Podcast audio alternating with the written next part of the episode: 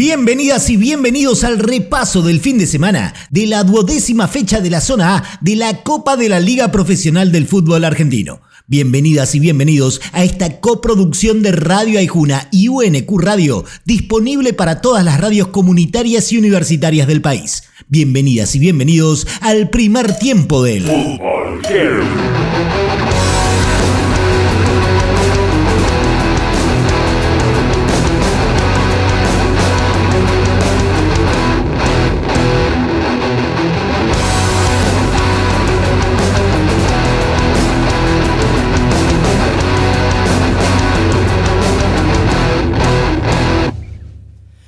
Lo más interesante de un partido entre un descendido y uno que pelea por no descender fue que se pospuso el inicio una hora porque se prendió fuego un nido que estaba en las luces del estadio y que el electricista trabajó a contrarreloj para que el partido se juegue. Después, Arsenal y Gimnasia aburrieron en Sarandí con un 0 a 0 que le cayó un poquito mejor a los del viaducto. Así lo vio su delantero, Joaquín Pombo. Con este cuerpo técnico logramos esa solidez defensiva, también el arco en cero que es muy importante, pero bueno, sabíamos que, que nada, lamentablemente lo tuvimos que haber hecho en el año y, no una vez una vez ahora que ya descendimos, pero, pero bueno, tratamos de dejar eh, una buena imagen en el final del torneo. Batacazo de Huracán en el Monumental. El quemero que pelea fecha tras fecha para no descender le ganó al River, que pelea fecha tras fecha siempre en la punta de la tabla. Con el 2 a 1 final, tranquilidad para el Globo que pasa un fin de semana fuera de la zona de disputa por quedarse, mientras que el millonario no perdió la punta a pesar de la derrota. Así lo analizó el entrenador de Huracán, Diego Martínez. Pudimos pegar en, el momento importante y justo y, ya creo que con el gol nos daba la posibilidad de tener la sensación de que en cualquier momento podía venir otro gol más. y obviamente la atmósfera, el contexto y lo que nos estamos jugando también hizo que, estemos un poco más tranquilos. Instituto es de primera y de primera no se va. Con el triunfo agónico por 2 a 1 en su visita a Argentinos Juniors, la Gloria aseguró por una temporada más su lugar en la liga y para colmo no está lejos de la zona de clasificación a copas internacionales. Así lo vio el DT de los cordobeses, Diego Dabove. Creo que terminamos redondeando un, un muy buen partido ante un muy buen rival. Creo que el equipo hizo un un esfuerzo muy grande, eh, sostuvo la intensidad, sostuvo el plan de partido. En la ciudad de Buenos Aires, el fútbol heavy se escucha en Radio Asamblea, FM 94.1. Primer objetivo cumplido. Con el 2 a 1 agónico de Independiente frente a Atlético Tucumán, el equipo de Tevez aseguró matemáticamente su permanencia en la liga profesional. Pero ahora el objetivo mutó a otra cosa. Con la victoria, el rojo quedó a un punto de la cima de la tabla y sueña con pelear el torneo. Ganó el rojo y así lo vio su delantero, Matías Jiménez. Creo que el entretiempo fue clave para nosotros. Si bien no jugamos mal en el primer tiempo, eh, por ahí sentíamos que perdíamos en algunos detalles que bueno, se terminó eh, definiendo el gol de ellos. Y bueno, hablamos de eso, concentrados, no nos olvidamos de lo que nos propusimos cuando arrancó con esta copa y salimos decididos y bueno, por suerte pudimos dar vuelta al partido, que hacía mucho no, no lo hacíamos, así que feliz. En un partido con polémica, Talleres, que busca meterse en la Libertadores, ganaba con un golazo de Rodrigo Garro, pero Vélez lo igualó con un tiro libre de Aquino y respira un poco más en su pelea por quedarse. Ojo, quedaron muchas dudas sobre la anulación del segundo de la T, nuevamente por un offside milimétrico de esos que solo los encargados del bar suelen dar. Pardas y la palabra del autor del tanto tallarín. Creo que, nos tocó arrancar en ventaja, eh, por ahí después la necesidad de, ganar, de, llevarnos por ahí lo que vinimos a buscar, eh, hace que también eh, se juegue menos y bueno, después también con un, con un gran gol de ellos nos empatan, pero bueno, triste, triste por, porque no, no nos podemos llevar los tres puntos y bueno, creo que era lo que habíamos venido a buscar. Para hoy quedan Barracas Rosario Central desde las 18.30 y Banfield Colón desde las 21.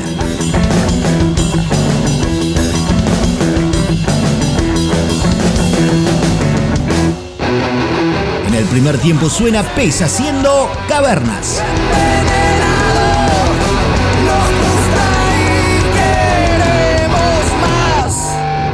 Después del entretiempo repasamos la zona B de la Copa de la Liga de los Campeones del Mundo. Acá en el fútbol heavy.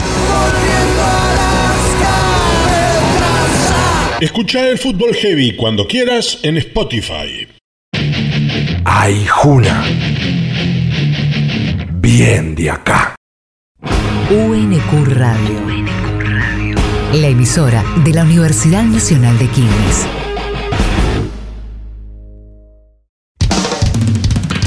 Bienvenidas y bienvenidos al repaso del fin de semana de la duodécima fecha de la zona B de la Copa de la Liga Profesional del Fútbol Argentino.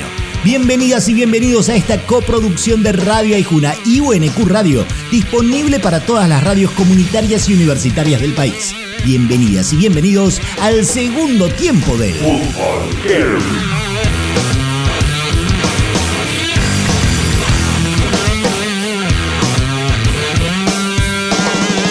Unión sigue peleando por la permanencia. Lanús sigue sumando desde la llegada de Zielinski al banco.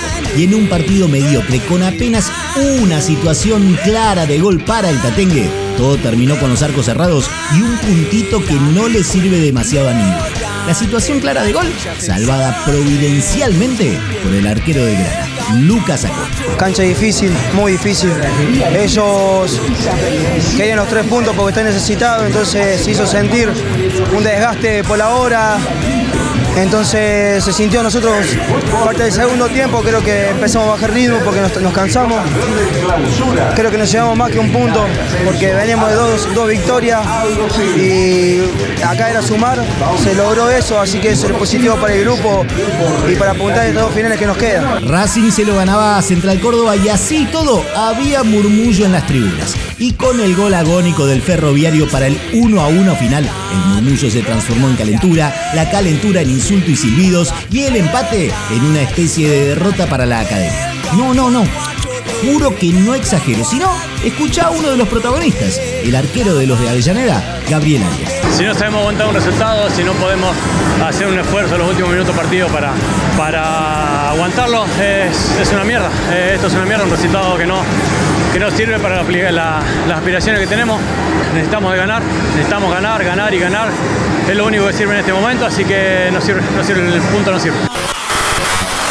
En San Salvador de Jujuy, el fútbol heavy se escucha en La Voz del Cerro, FM 92.1.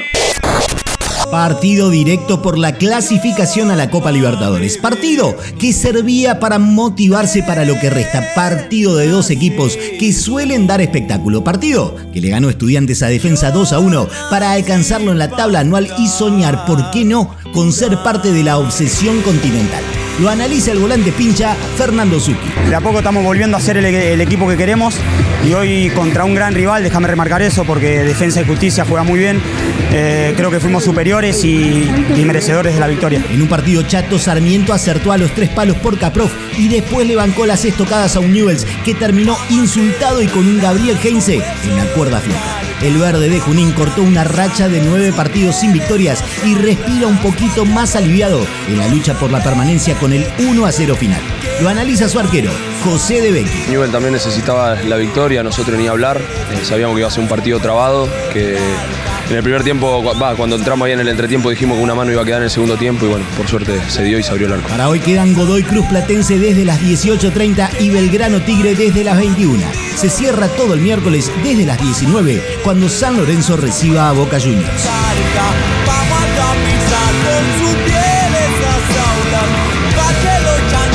En el segundo tiempo suenan los científicos del palo haciendo el cura, el militar y el dueño de las vacas.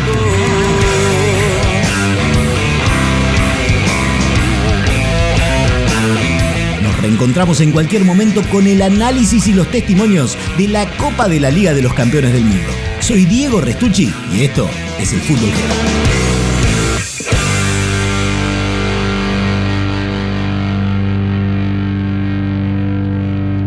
Escucha el Fútbol Heavy cuando quieras en Spotify.